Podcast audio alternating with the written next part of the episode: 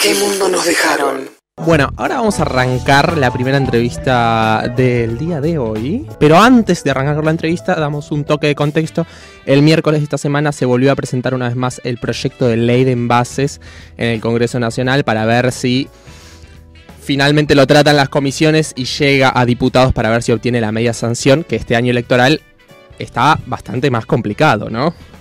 Sí, totalmente. Se, se, se complicado, pero bueno, presentamos. Hay que ver si. Hay que lucharla para que salga. Bueno, para eso trajimos a Manuel Mateu. Manuel estuvo en la redacción de la ley, él es ingeniero industrial. Eh, egresado de la UBA, especializado en tecnologías para el tratamiento de residuos sólidos urbanos, actualmente dirige proyectos vinculados a problemáticas ambientales y tiene amplia experiencia enfocada en el trabajo con organizaciones sociales y cooperativas de trabajo.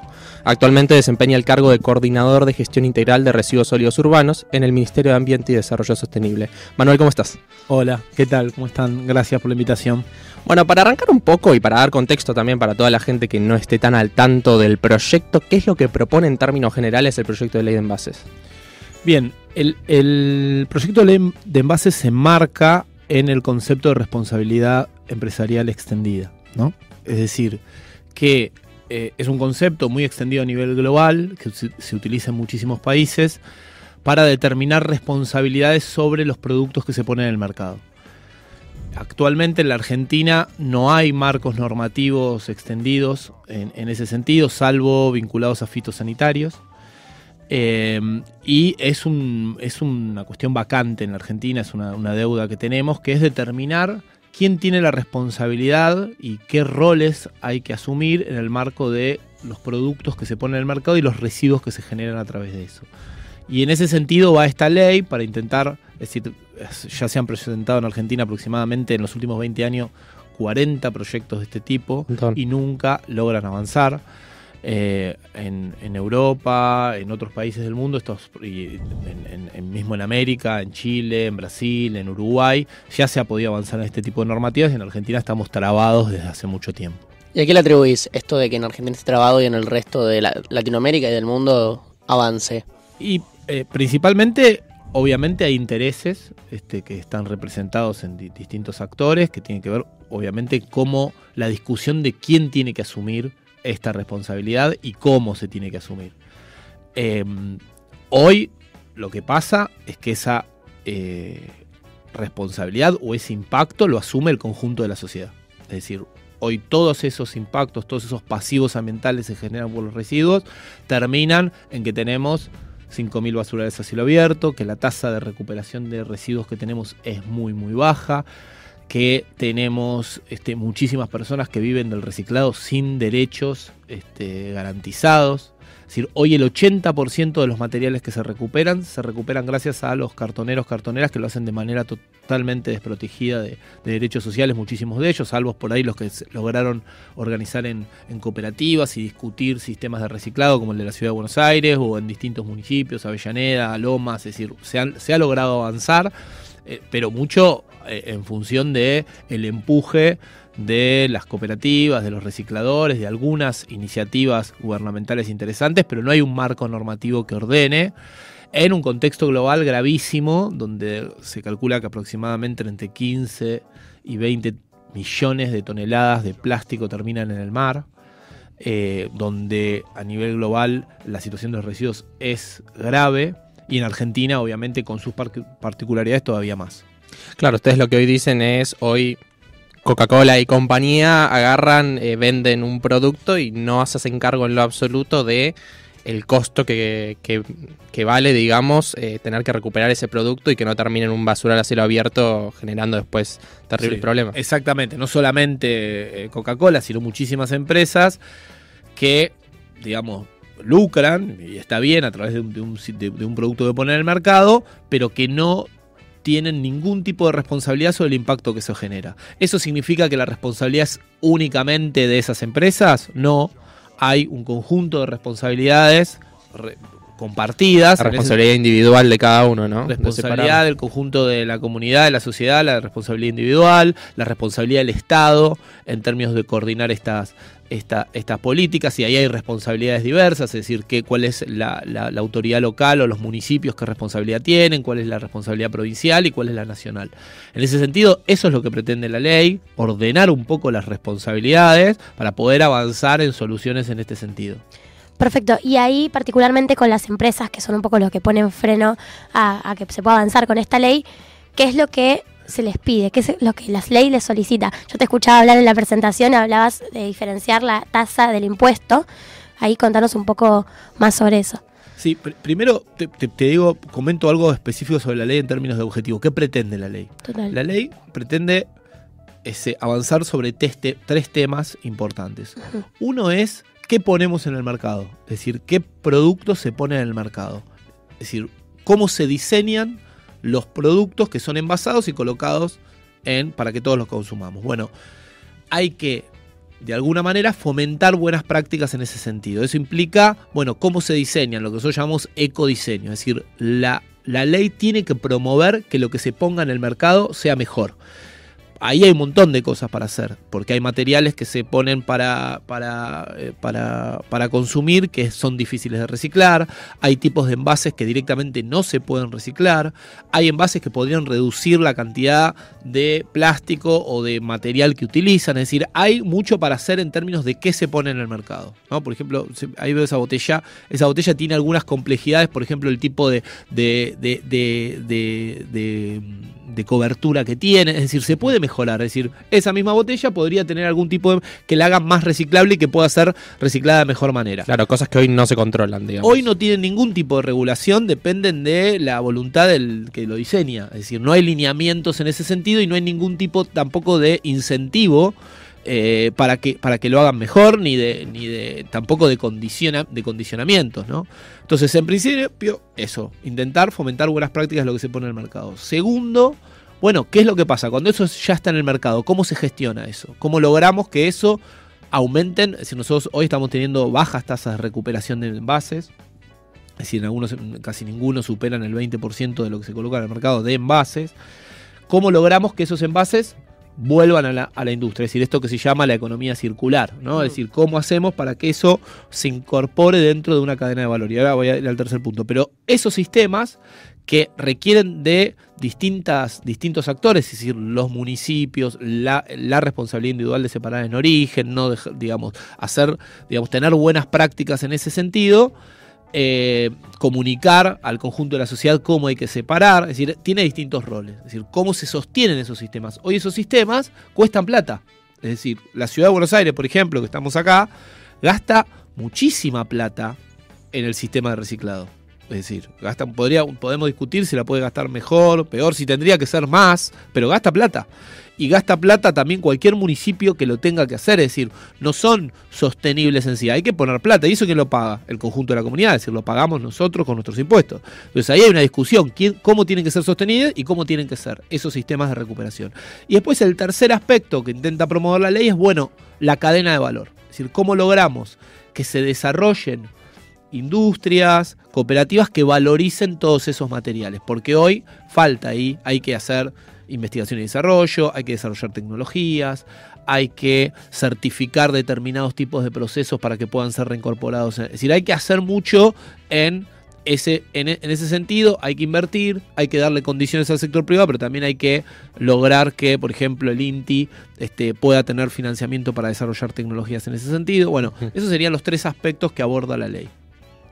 Después, ah, y me preguntas cómo las empresas asumen ese, ese, ese aspecto. Bueno, la parte de las empresas, ¿qué es lo, ¿cuáles son las opciones que nosotros planteamos en la ley para que las, las empresas este, asuman su responsabilidad? Que quiero decir, no es la única que tiene que asumir responsabilidades, también son los estados municipales, provinciales, nacionales.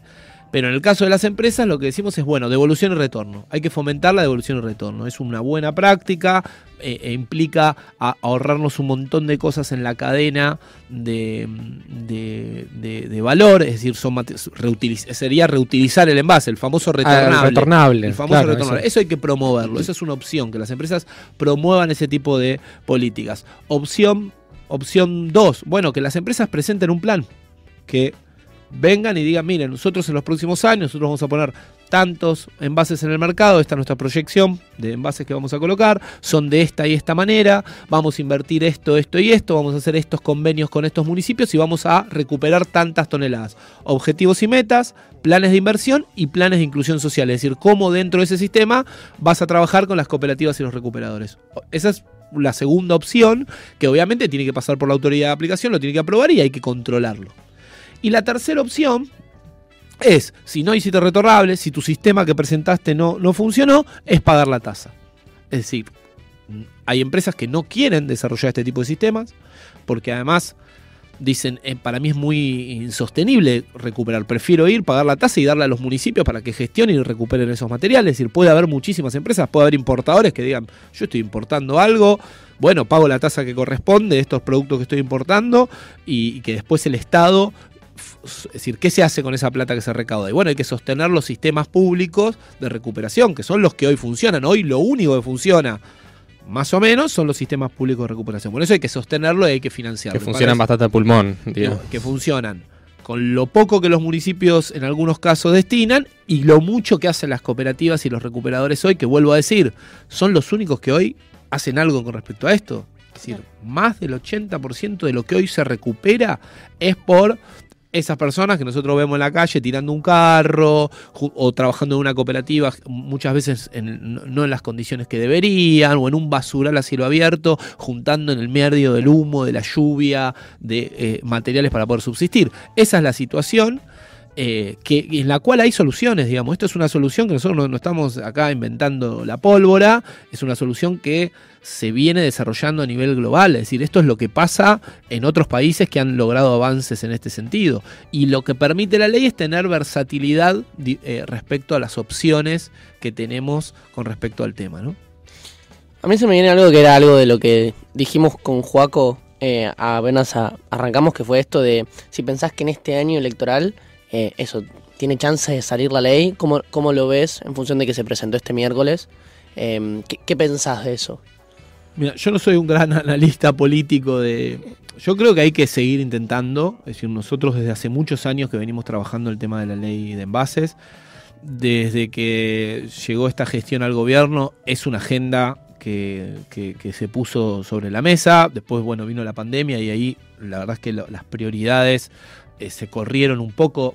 Digamos, era una agenda con la que los que llegamos a, a ocupar algún cargo público y que venimos, de, venimos trabajando el tema desde hace muchos años, llegábamos con eso en la mano, es decir, si, che, tenemos que avanzar en este tema porque hay que desarrollar esto, hay que sentarse a hablar con las empresas, hay que sentarse a hablar con las cooperativas, hay que sentarse a hablar con los, con los intendentes con, y desarrollar una política en este sentido, llegamos con eso en la mano, después vino la pandemia. En 2021 se presentó la ley, también en un año de elecciones, es decir, acá es cierto, pero vos tenés año de elecciones, año por medio acá. Por entonces, medio, claro, sí. entonces, la verdad es que eh, yo, es decir, no sé, yo, esto va, en algún momento va a salir digamos. Yo, no, no hay manera de que Argentina siga este, pateando la pelota con respecto a esto. Claro. Es decir, no, no. Entonces hay que machacarlo cada vez que se puede.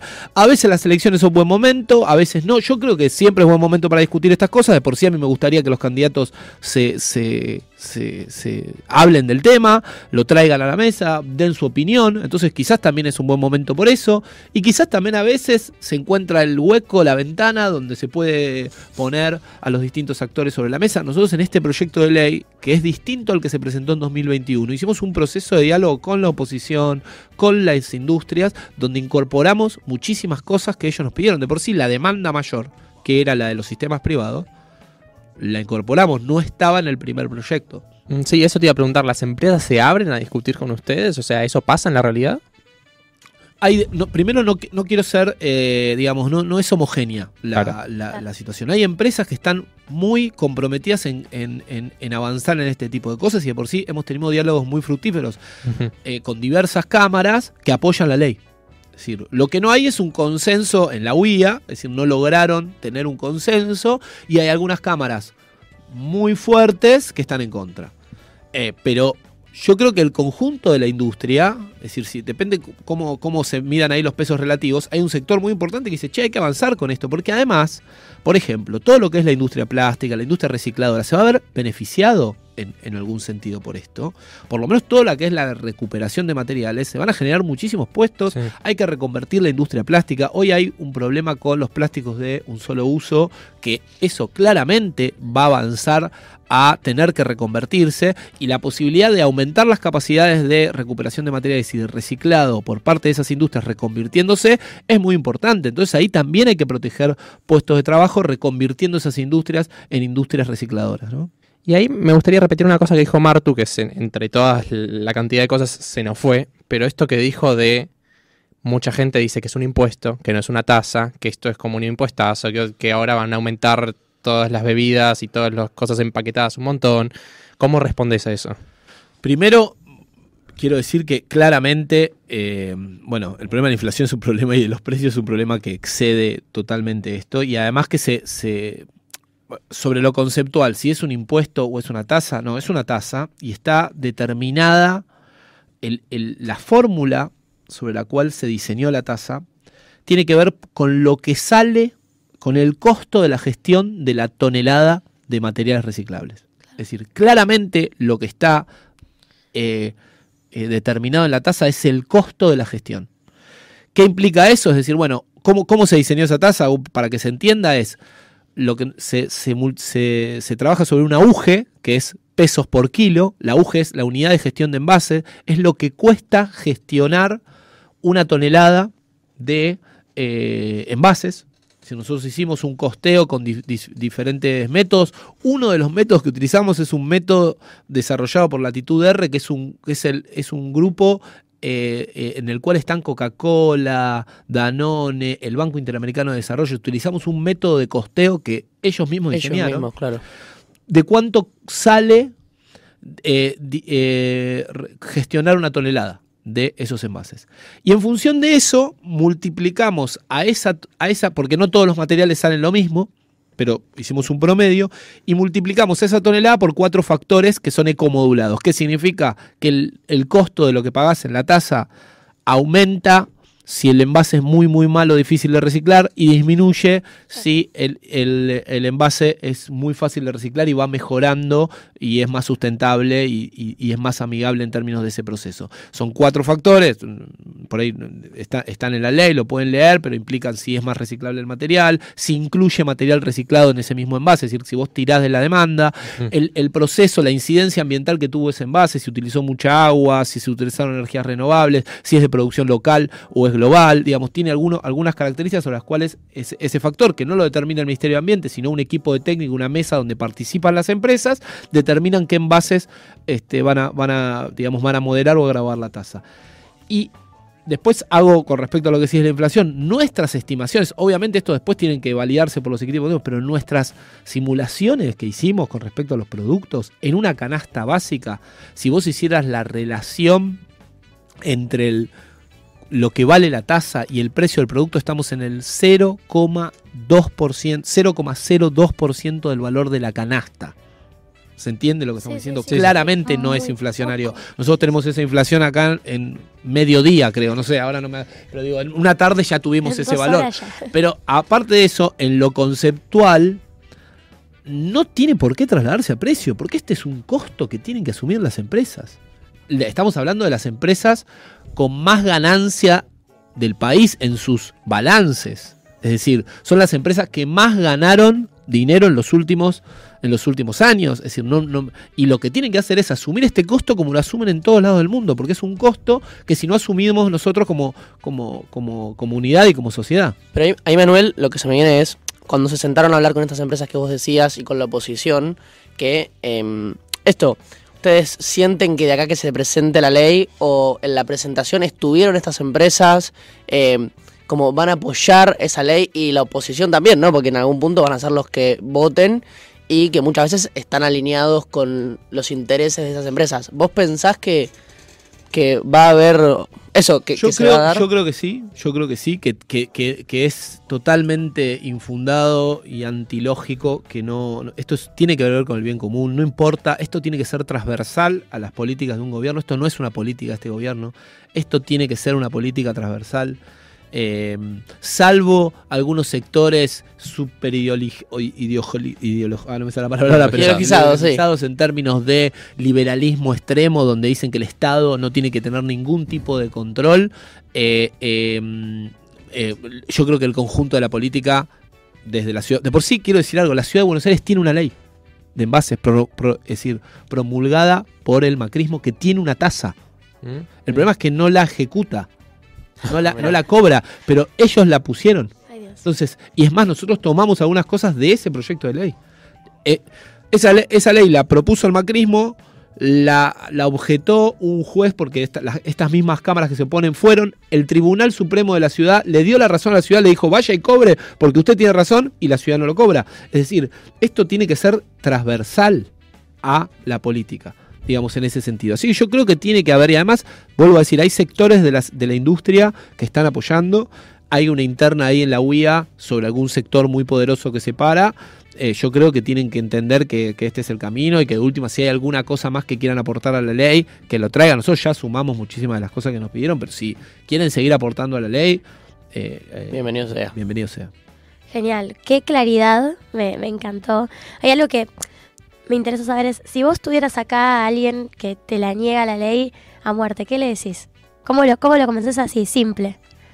Y mira, ¿cómo se llama el programa? Perdón que me. ¿Qué mundo nos dejaron? Bueno, eh, tenemos, pensemos un poco, dejemos la corta. dejemos de pensar en lo corto, dejemos, empecemos a pensar en que eh, en, el, en, el, en el mundo hubo una modificación de las formas de consumo desde hace 30, 50 años muy potente y nosotros no nos estamos adecuando a eso. Esto revienta.